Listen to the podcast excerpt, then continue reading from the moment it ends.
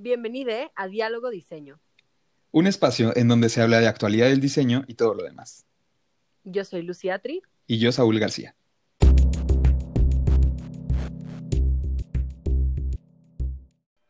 Hola Lucy, qué gusto verte. Eh, hoy vamos a platicar de un tema que está súper interesante, que a mí me encanta y cada que escucho de este tema me vuelve loco. Y eh, bienvenidos a todos los que nos están escuchando, gracias por escucharnos. Em, hoy, bueno, ya les hice un preambulito, pero la que va a estar exponiendo su tema va a ser nuestra querida Lucy. Ella, eh, pues les recuerdo que es diseñadora industrial, es egresada de la Ibero y especializada en diseño sostenible. También le da yoga, es maestra de Hatha y Vinasa Yoga y también es cantautora, perdón y clavadísima en temas sociales. Entonces, eh, hoy nos va a estar platicando acerca de su tema. Lucy, ¿por qué no nos dices tú cómo se llama? Hola, Saúl, ¿cómo estás? Hola a todos. Este, pues mi tema, básicamente, el título hasta ahora es hashtag objeto, la construcción de identidad de resistencia en movimientos activistas virtuales a partir del objeto manifiesto es un kilómetro de título. Qué estudiadito te lo tienes, no sé cómo le haces para, para aprendértelo todo. Está súper interesante, la verdad. O sea, yo creo que mm, empezar una investigación con un statement como este, de incluir un hashtag en tu título, deja ver eh, un poco la innovación en, en, en, el tema y en cómo estás intentando este, llevar el discurso, ¿no? Porque bien podría ser un discurso academicista, Em, y tú estás intentando como justamente acercarte al, entorno en donde te estás desarrollando como investigadora. Está súper cool. Este, y pues ya Lucy les platicó un poquito, em, o sea, bueno, ya se dieron una idea con el título de Lucy, pero quiero que nos platiques, Lu, qué es el activismo para ti. Ah, pues es, algo súper gigante y te lo podría contestar desde muchos lugares, pero creo que el activismo es esta cuestión que sucede cuando colectivos de personas se juntan en torno a una problemática y pretenden resolverla. Este, y, y normalmente creo que desde ya años atrás se ha empezado a prestar mucha atención a las problemáticas pues, globales que ya son problemáticas muy, muy complejas, ¿no? O sea, como el cambio climático, por ejemplo, o la desigualdad social, o este, digamos, como el, racismo, ¿no? Problemáticas muy chonchas que eh, de pronto con el activismo, que son estas como pequeñas o grandes organizaciones colectivas, se trata de, directamente apuntar a digamos, como desmembrar o, deshacer ese nudo, ese problema grandote. Ok. Eh, también algo que a mí en lo personal el activismo me, me mueve es que de repente la percepción del activista o la percepción de los movimientos activistas o de las organizaciones es un poquito, eh, pues como transgresora, ¿no? O sea, regularmente se puede percibir a los activistas, les activistas, como personas eh, pues revoltosas.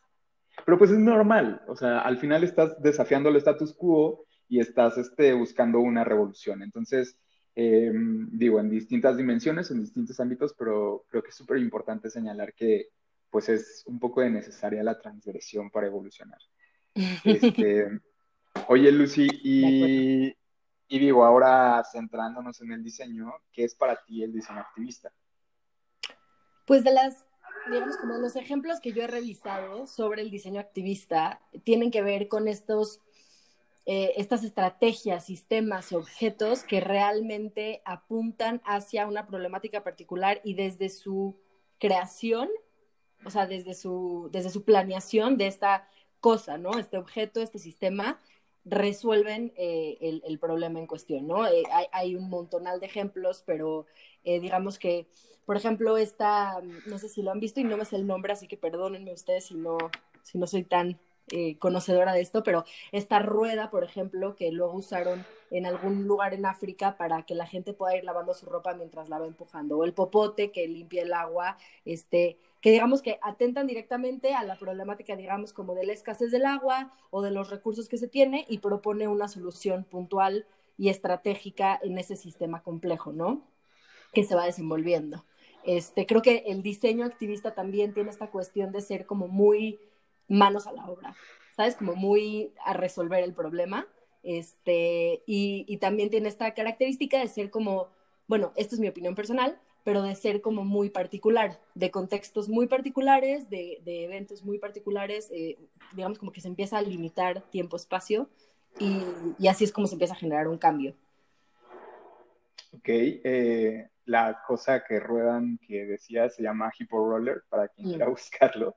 Este, sí, sí, son soluciones eh, muy particulares a localidades particulares, a problemáticas, particulares, perdón, eh, que justamente le dan este carácter de, pues de acercamiento con la población, ¿no? O sea, como nos lo decía nuestro querido eh, Arturo Escobar, pues todo este tipo de estrategias y de diseño para las transiciones es súper necesario que esté involucrado directamente con las personas, porque si sigue saliendo desde la academia nada más o si sigue saliendo nada más desde las empresas, pues al final se crean nuevos problemas que no se alcanzan a vislumbrar desde un escritorio. Entonces, em, pues sí, está, está buenísima esta, este entendimiento que tienes del diseño activista. Creo que lo compartimos. Mucho tiene que ver el sesgo que tiene que platiquemos diario, pero, pero bueno, em, espero que los que nos escuchan también estén eh, de acuerdo con nosotros.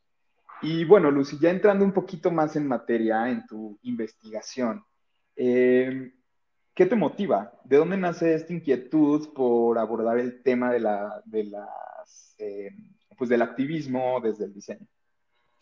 Pues o desde los objetos.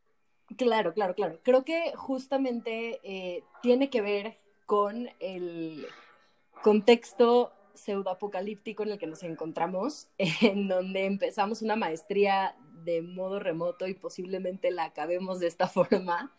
Y no solo eso, también pues fue un momento como un punto de inflexión en donde todo el mundo se puso en pausa por el COVID-19. O sea, realmente la realidad tal cual la conocíamos se transformó. Y creo que como en ese, en esa como condición tan limitante de, de lo que fue y de lo que ha sido y será posiblemente otro rato más, el confinamiento, eh, toda, toda esta ola de activismo que ya se venía como amasando desde antes, y estoy hablando de protestas grandotas, protestas como la protesta feminista en Latinoamérica, ¿no? O sea, cosas chonchas que ya tienen incidencia en varios países, pues no iban a frenar así nomás porque sí, ¿no? Porque estábamos en un año confinado. Entonces lo que yo empecé a identificar es que se empezó a construir eh, cabida para que este activismo migrara hacia las redes sociales, ¿no? Y empezara a transformarse de protestas físicas a protestas virtuales, de cantos este, o consignas a hashtags en, Instagram, Twitter y Facebook. Y entonces no solo se volvió mucho más poderoso y mucho más global, porque entonces los movimientos particulares empezaron a tener un carácter global, sino que también este, invitó a, mucha más gente a involucrarse. O sea, le dio, le dio un carácter de exposición enorme, inmenso. Y entonces yo, o sea, y no solamente eso, sino que empezamos a ver cómo se empezaron a traslapar un montonal de protestas, ¿no? Y esto particularmente con el Black Lives Matter Movement en Estados Unidos, que de repente empieza con un suceso particular en Estados Unidos y al mes ya tenemos protestas a nivel internacional, ¿no? Y cómo, y entonces invita a la autorreflexión en cada país sobre qué onda con nuestro racismo, ¿no? En cada país. Y creo que eso, pues, a final de cuentas, este, pues presenta las condiciones de cómo podemos empezar a generar el, activismo hoy en día.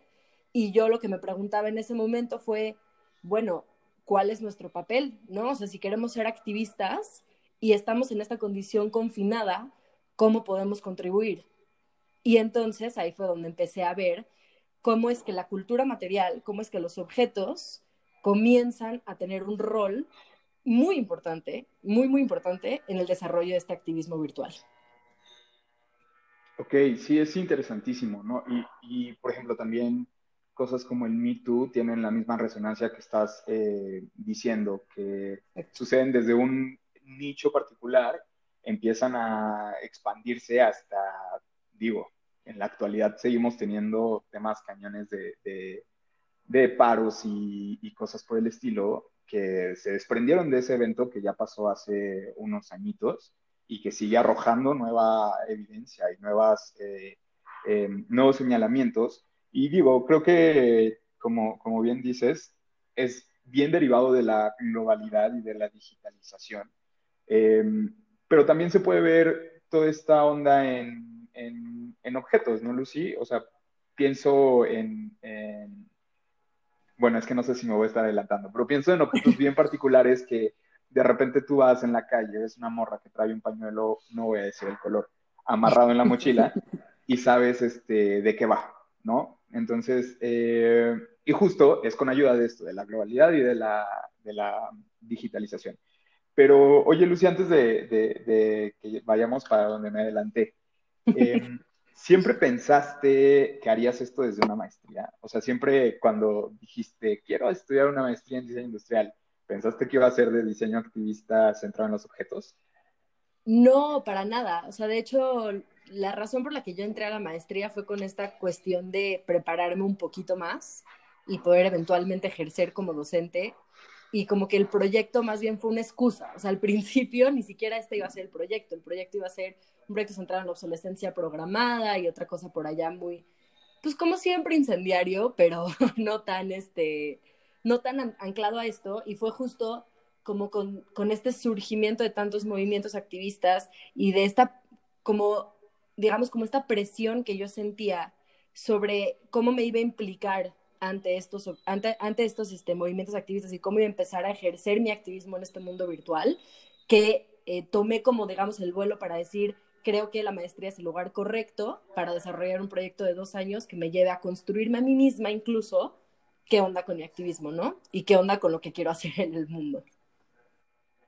Sí, construirte y deconstruirte también, ¿no? Porque también eh, algo de lo que hemos hablado mucho eh, nosotros y con otros compañeros y tal, es el privilegio en el que estamos, ¿no? Em, el hecho de, de, poder estar estudiando esta maestría o poder estar realizando investigación, ¿sabes?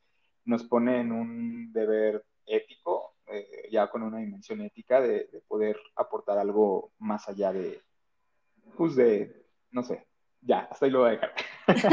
Pero, este, Lucy, em, ¿tú cuál crees que es el mayor reto que tienes? O sea, a mí me queda clarísimo que cuando estamos hace un año más o menos que estábamos tomando un propedéutico para poder entrar a esta maestría y tal, eh, estabas bien confundida justo de si dejabas el tema de la obsolescencia, si, si saltabas para acá, este, y, y, no sé, me platicabas como muchas cosas que podían salir mal, pero que creo que has soltado bastante bien, entonces me gustaría saber ahorita, en el presente, cuál es el mayor reto de Lucy para desarrollar la investigación.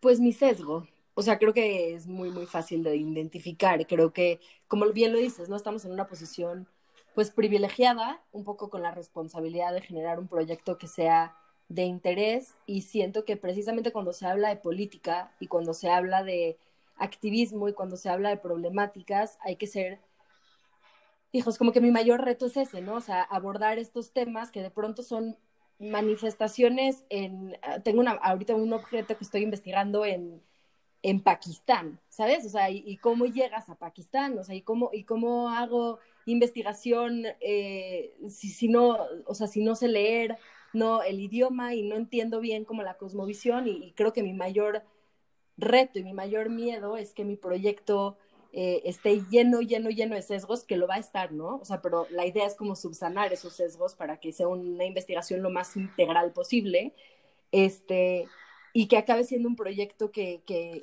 que nada más exponga como mi visión privilegiada sin tomar en cuenta las visiones de todas las personas a las que estoy investigando. Entonces, es mi mayor reto y es mi mayor miedo, la verdad. Entonces, todo el tiempo estoy tratando así de dar como siete pasos para atrás y así, espérate, espérate, no te involucres. Vamos a investigar esto con una lupa un poquito más grande, ¿no? Por dos. este, no, bueno, creo que lo importante, o sea, el primer paso es aceptarlo, Lucy, ese ya lo tienes, entonces eh, va a ser medio difícil que caigas como en una interpretación basada en tu sola eh, opinión, O sea, creo que sí estás inundándote de otras cosas que te pueden ayudar bastante y además eh, algo que eh, es importante, pues es siempre que hacemos diseño o investigación en diseño o para el diseño, es mantenernos receptivos ¿no? a, a, lo que nuestros usuarios y el cambio mismo en la investigación va dando. Entonces, pues no, no, no le tengas miedo, comadre. Este, oye, pero ahora sí vamos ya a, a, que nos cuentes tal cual de qué va tu investigación. Para empezar, explícanos tu hashtag. ¿Qué es objeto manifiesto? Ay, es una muy buena pregunta y me encanta contestarla. Este, pues bueno, un poquito regresando a la idea de que los movimientos activistas virales tienen este carácter de exposición, de presentación, ¿no? De, de cómo me voy afiliando a causas a través de hashtags, a través de imágenes, etcétera, etcétera. Empecé a identificar que existen objetos que juegan un rol súper importante en los movimientos activistas, en las protestas en sí, ¿eh? Y, y a estos objetos los decido llamar objeto manifiesto. Y lo que yo entiendo por objeto manifiesto, lo que yo determino como objeto manifiesto, son estos objetos que por sus características sígnicas y simbólicas atienden a uno o más movimientos activistas virales. Este, estos objetos generan identidad de resistencia, que ahorita puedo ahondar un poquito más en ese concepto, este, y eh, tanto a nivel individual como a nivel colectivo. Y lo que hacen es generar exposición, o sea, exposición simbólica del tema, pero también esta cuestión de generar la identidad de resistencia. Y cuando digo identidad de resistencia, este, digamos que la definición textual de eso es eh, la, como la identidad que se genera de los grupos estigmatizados. Este, y entonces, esta identidad es como colectiva y lo que los une es esta cuestión, ¿no? Algo muy interesante que ha pasado últimamente y que es algo que trabajan muchos filósofos y sociólogos es este concepto de las políticas de identidad, que hoy en día eh, en inglés se llama Identity Politics, no estoy segura si la traducción la hice bien, pero es esta cuestión de que cada vez más los movimientos activistas tienden como a subdividirse en grupitos chiquitos para representar ideologías específicas y particulares, ¿no? Voy a dar un ejemplo. Digamos, eh, el movimiento feminista, que es una cosa gigante, ¿no? Es una cosa muy, muy, muy grande. Y cuando hablamos de movimiento de feminista, a lo mejor en México tenemos este, esta noción de lo que es el 8M, de lo que es el 9M, ¿no? Pero dentro de ese macro, macro, macro eh, movimiento, macro protesta, existen como subdivisiones que en, en ocasiones unas se contraponen a otras. No, por ejemplo, tenemos a las feministas que son interseccionales y entonces eh, estas feministas dirían, eh, no, o sea, vamos a, abordar toda esta cuestión de, la mujer desde un lugar completamente diferente, ¿no? Hay feministas que dicen, eh, vamos a hacer eh, que nuestra lucha sea el derecho al cuerpo, ¿no? Y que dicen, vamos a legalizar y despenalizar el aborto. Y hay feministas que incluso podrán decir, yo soy pro vida, pero soy feminista, ¿no? Entonces, como que esta cuestión de la política de identidad juega un rol importantísimo cuando se trata de estos movimientos activistas. ¿Por qué? Porque existen objetos que se van manifestando, ahora sí, objeto manifiesto, en estos movimientos. Voy a regresar a mi ejemplo. El movimiento feminista mexicano, ¿no? O sea, que podríamos anclarlo ahí. Si yo te preguntara, Saúl, ¿cuál es como un símbolo de este, de este movimiento que te resalta así más que cualquier otro? Pues los pañuelos, ya lo había dicho. Los pañuelos, exacto. Y, es, y no solamente es el pañuelo, es el pañuelo lila, el pañuelo jacaranda, el pañuelo morado, ¿no? O sea que ese, lo, o sea, quienes estamos enterados del tema sabríamos identificarlo. Ahora, si yo te diría como, ok, ¿y qué pasa con las feministas que están a favor del aborto y de la despenalización y legalización del aborto? ¿Cómo las podríamos identificar? Con el pañuelo, pero ahora verde. Exactamente. Entonces, y si yo te preguntara incluso en Estados Unidos, en la marcha feminista, ¿cómo podemos identificar a las mujeres feministas eh, que están a favor de las mujeres transgénero? Ese chance no lo sabes, te lo digo yo. Este, es una, se llama Pussy Hat, que es una gorrita tejida rosa con orejitas, ¿no? Entonces, como que existen estos objetos que forman parte tanto de las protestas físicas, o sea, y estoy hablando presenciales de la ola de gente en, el Zócalo de México, como también existen a través de las redes sociales, ¿no? Y entonces los objetos tienen este carácter de generar esta identidad de resistencia y de representar el movimiento en cuestión. Y a eso es lo que yo llamo objeto manifiesto. Ok, eh, espero que a todos les haya quedado muy claro porque no lo va a repetir. no es cierto. Le encanta repetirlo, entonces seguramente si le preguntan lo va a repetir. Este, pues está, está interesantísimo porque creo que justamente dejamos pasar estos objetos de largo, o sea, los, los vemos como un símbolo y como que lo entendemos, pero no sé si ya se había hecho un análisis de este tipo, del tipo que estás haciendo tú, y creo que eso es valiosísimo, porque pues sí, no, no solamente se va a, un tipo de manifestación, o sea, esta identificación de un objeto eh, simbólico se puede replicar en cualquier otro tipo de protesta. Y no sé, como un poquito pensando en esto para que tal vez quede un poquito más claro. ¿Qué otros objetos manifiesto has identificado? Mm, pues les puedo hacer el ejemplo del objeto de Pakistán, que parece, es como mi fab de, de, la categoría que estoy construyendo. De hecho, shout out a Alonso Gordillo, que él fue el que lo encontró. Acaba de aclarar, o sea, aquí va un disclaimer muy importante. Cada que platico de mi proyecto, salen nuevos objetos manifiesto que la gente va identificando. O sea, realmente yo no te, de nuevo, regresando a mi sesgo, no tengo el alcance a todos los objetos, pero de pronto van saliendo y se ha vuelto un ejercicio súper rico de eso no es objeto manifiesto, ¿no? Entonces siento que justo este, este objeto que sale de Pakistán eh, fue una discusión que estuvo increíble, este, que se llama lota, eh, para quien no lo sepa, igual lo puede buscar en internet, la lota es como un envase, eh, un contenedor de agua, ¿no? Que tiene varios usos, como para lavarse las manos, lo usan también como para, ¿cómo se llama cuando vas al baño y te lavas con agua? Eh, lavarte. No, no, o sea, ya sabes, como bidet, ¿no? Ah, ajá, como bidet. Ajá. Este, sí, de lavarte. este, y pues es un objeto como, digamos, como muy anclado en la cultura tanto de la India como Pakistán, eh, de Pakistán, etcétera, etcétera, ¿no? Entonces, eh, digamos que es un objeto, ahora sí que podría ser algo que se podría considerar como diseño ancestral, como tú lo manejas, Saúl, porque es un objeto que tiene también unas características artesanales muy importantes, pero recientemente también se han empezado a producir en plástico, ¿no? Por, por la industrialización. Este, en fin, el, tema es que estos objetos, cuando son hechos de cerámica, eh, son tan inestables que cuando los colocas sobre la mesa, el agua tiende a irse a un lado o al otro. Este, es como una, una cosa como muy, muy, este, como no se controla, simplemente sucede. Y entonces esto motivó a la población, a, un grupo de la población de Pakistán, a decir que la política de Pakistán era como el agua de la lota, que es muy inestable, que cambia de un lado a otro muy fácilmente. ¿no? O sea, de derecha, izquierda, centro, que... y entonces en algunas marchas, este, han llevado estas lotas y las han roto en el piso y se vuelve un discurso súper, súper poderoso, ¿no? Y creo que es un objeto que más allá de ser un objeto eh, como de indumentaria o de, o, de, o de, moda, porque como, lo, como les mencionaba, el pañuelo sí lo portas, ¿no? Este objeto sí tiene un carácter, digamos, como, no sé cómo ponerlo, pero como utilitario, o sea, como que además de ser el objeto que protesta, también es un objeto muy, muy enraizado en la cultura tanto de la India como de Pakistán.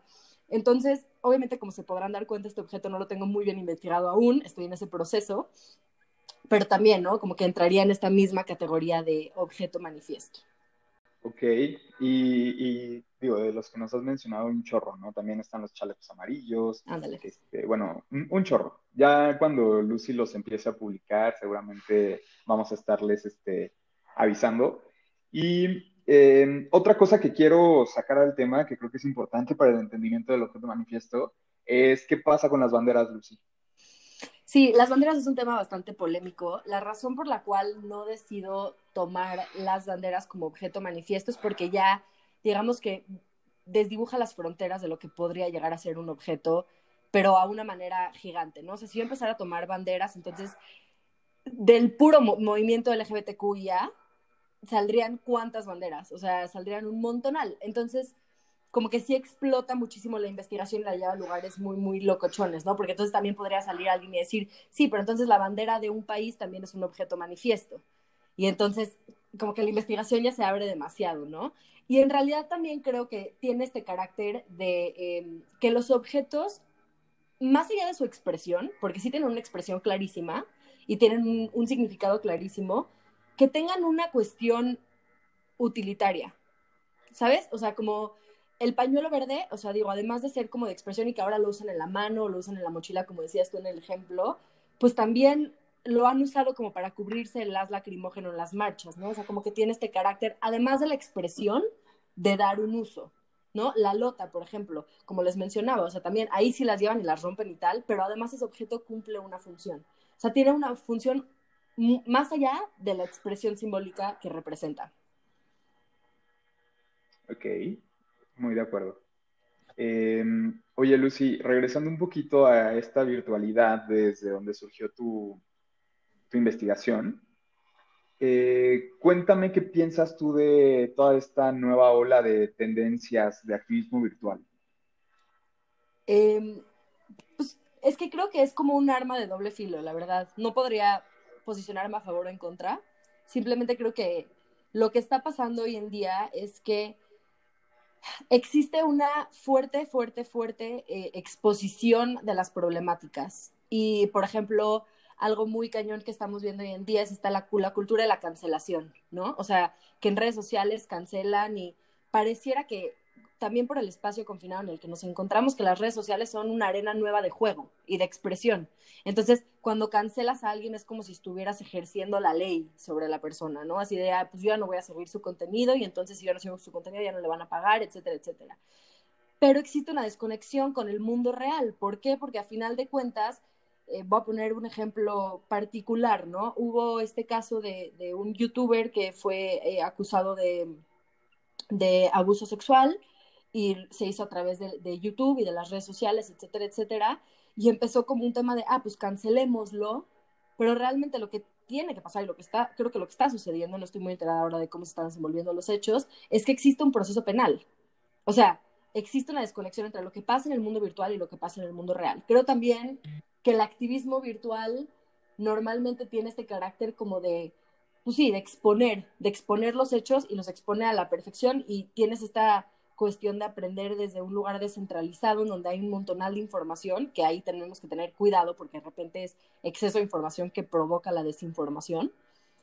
Pero luego ves movimientos así muy duros y las salidas a los movimientos son donaciones a fundaciones en change.org, que no lo, no lo niego, es, eh, o sea, contribuye definitivamente, pero no ataca el problema. Visibiliza. Pero no ataca el problema de raíz.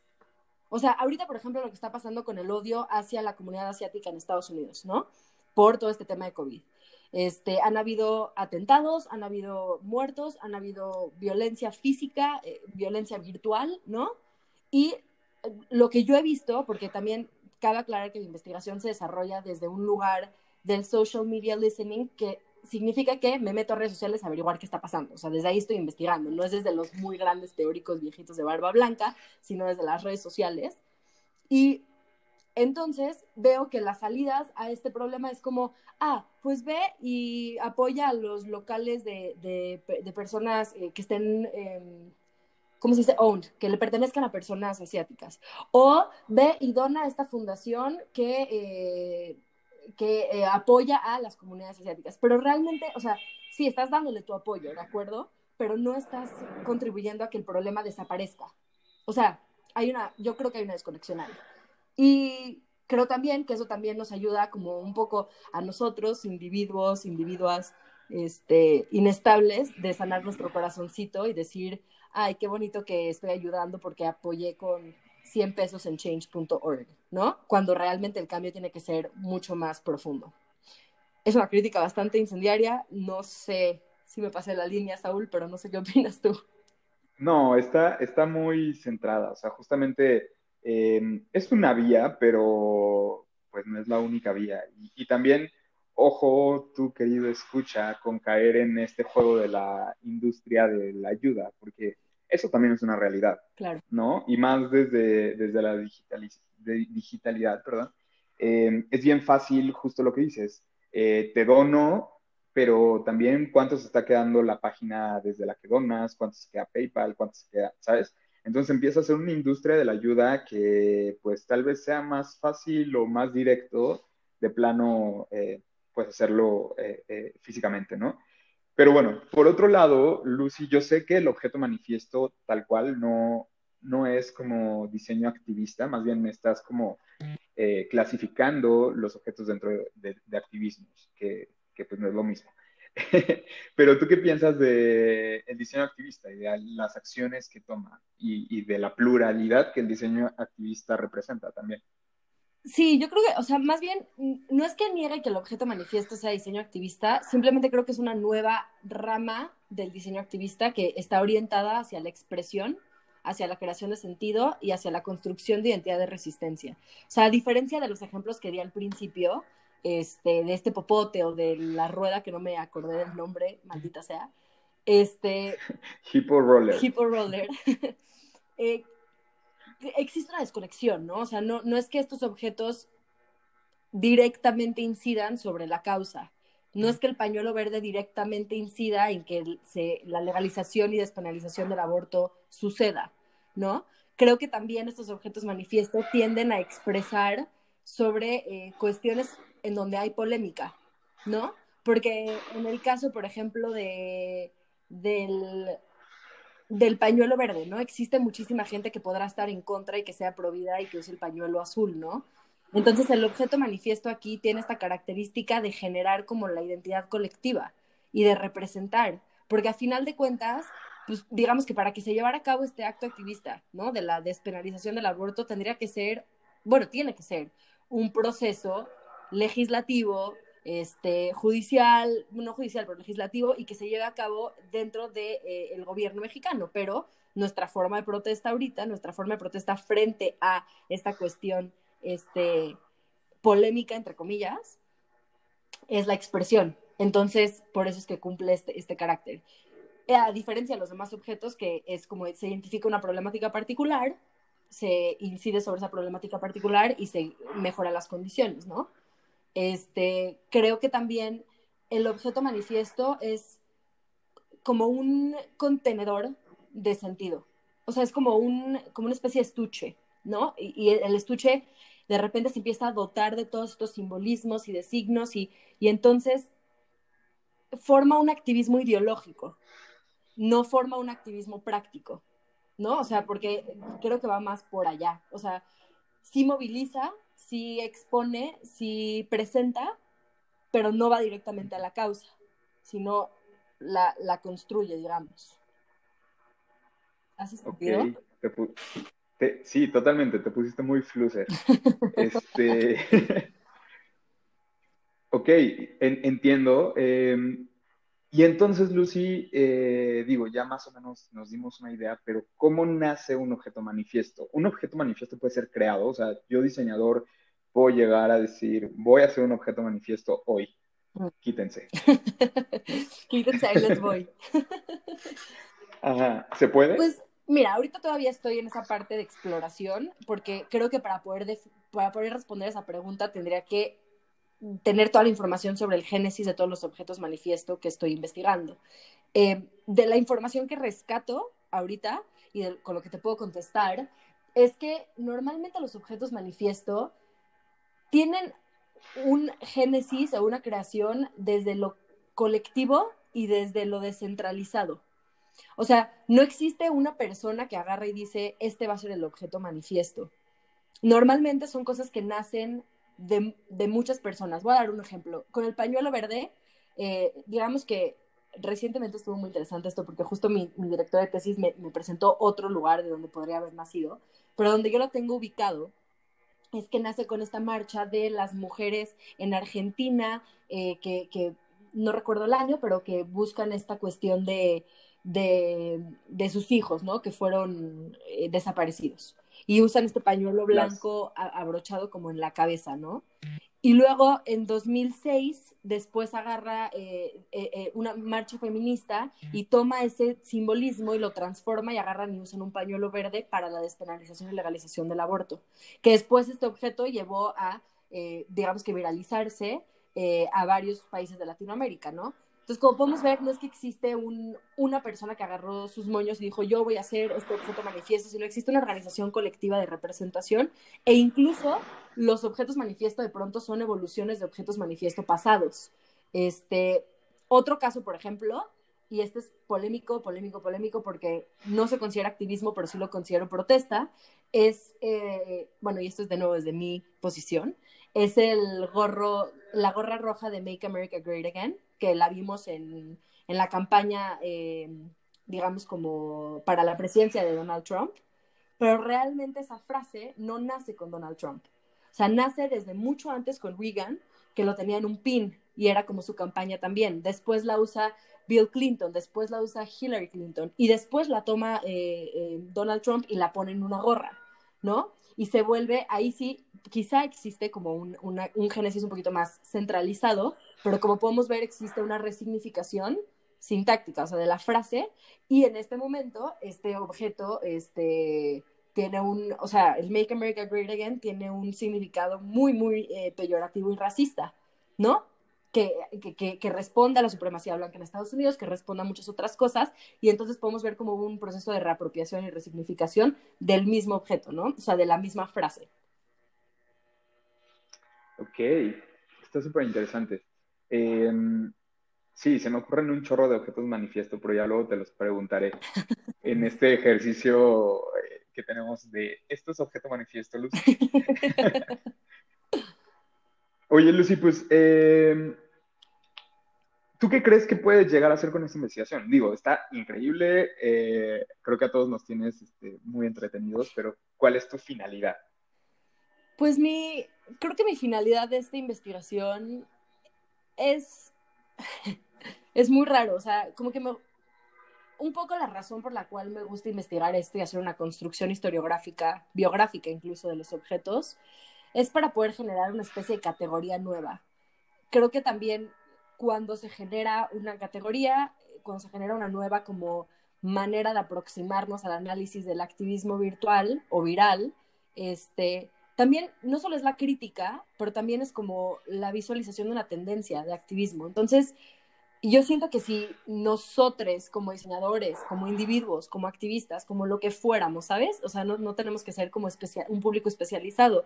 Empezamos a notar que existe esta tendencia por apropiación de objetos simbólicos que me generen identidad de resistencia en movimientos activistas, pues entonces podemos empezar a entender cómo está funcionando el activismo hoy en día y de qué manera podemos incidir para mejorarlo. O sea, yo no creo genuinamente que esta sea la mejor forma de activismo. Creo que es una forma muy interesante de exposición y que responde perfectamente bien a esta, a esta sociedad del espectáculo y a la sociedad de cansancio. Y ahí como que aludo un poco a mis, a mis autores chidos que, que luego menciono todo el tiempo.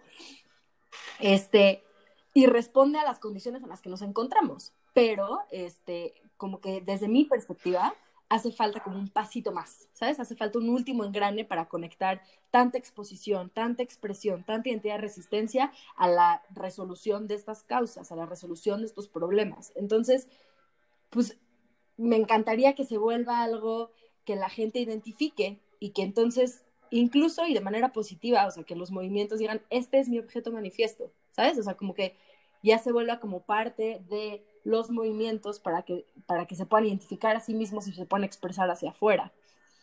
Un poco... Como, como se ha hecho ya en la historia con los símbolos y las banderas, ¿no? O sea, al final son cosas que ya han pasado, pero como dices, el tener la lota en tu casa que usas cotidianamente y entonces con esa poder ejercer una protesta, eh, pues está bien rico. Digo, somos amantes de objetos, no se podía esperar otra cosa de nosotros.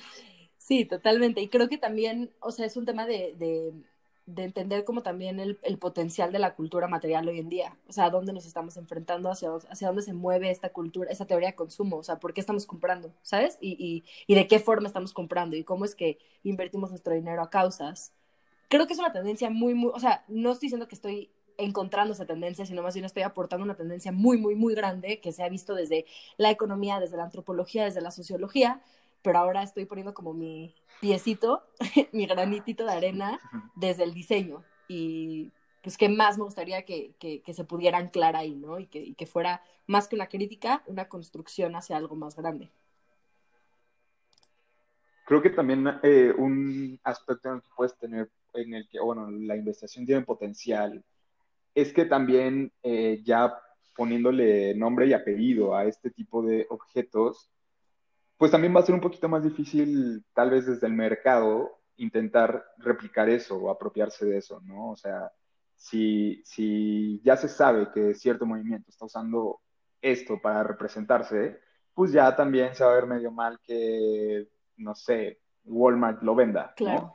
Este, entonces creo que por ahí, digo, está, está cool la incidencia que está haciendo.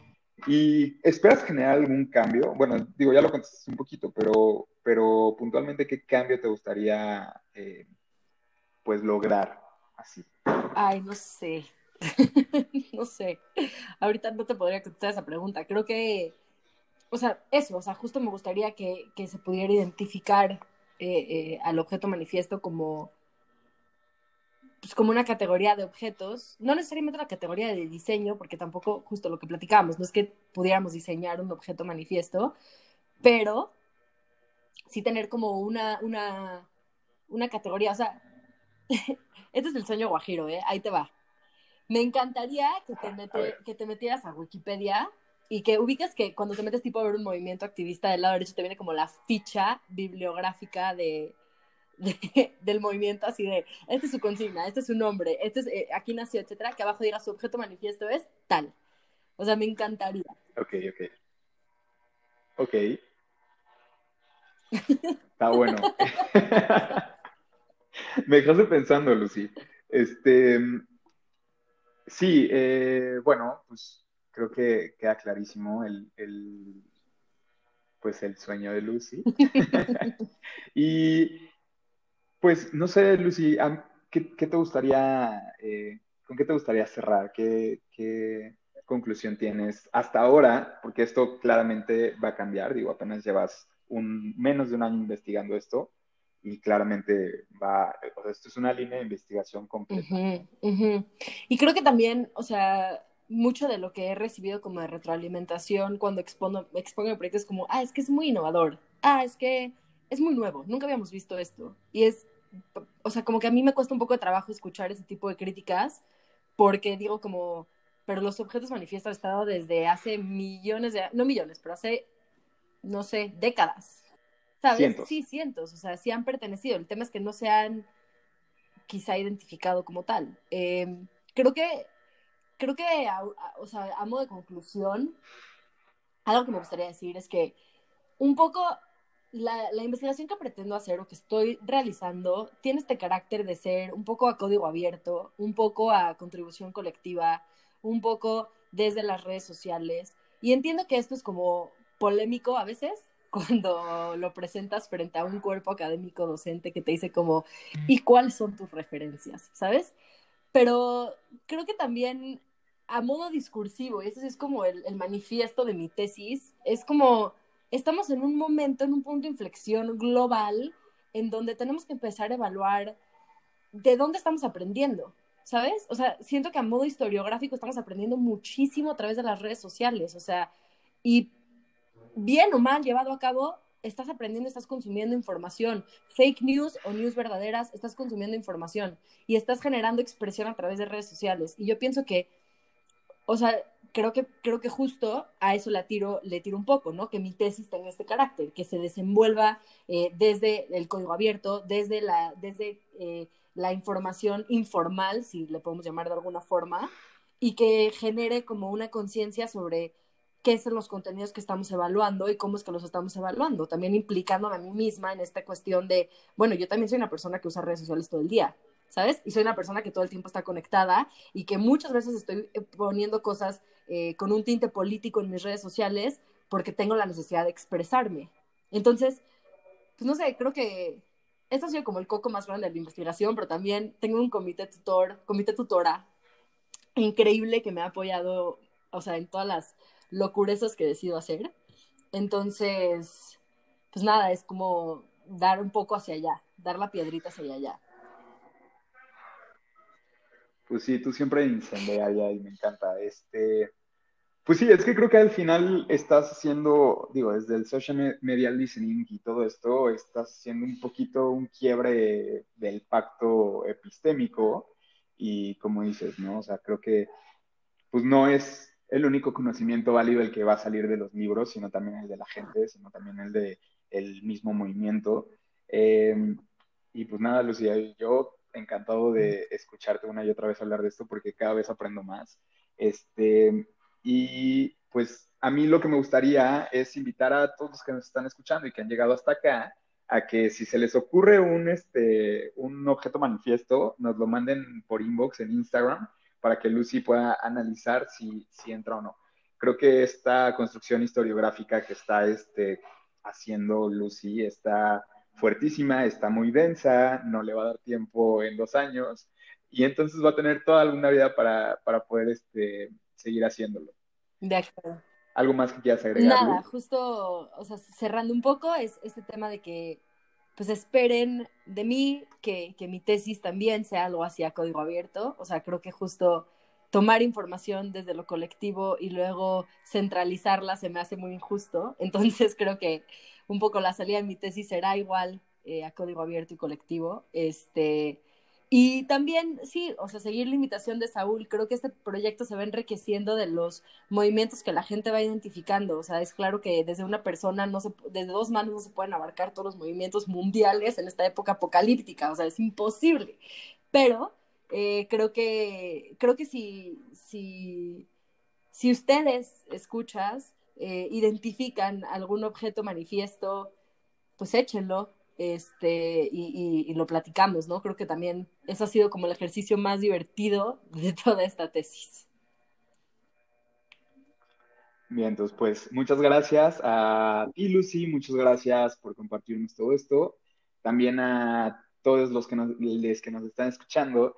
Em, encantados de tenerlos acá en esta segunda temporada. Y bueno, no me queda más que decirles que hasta luego. Gracias.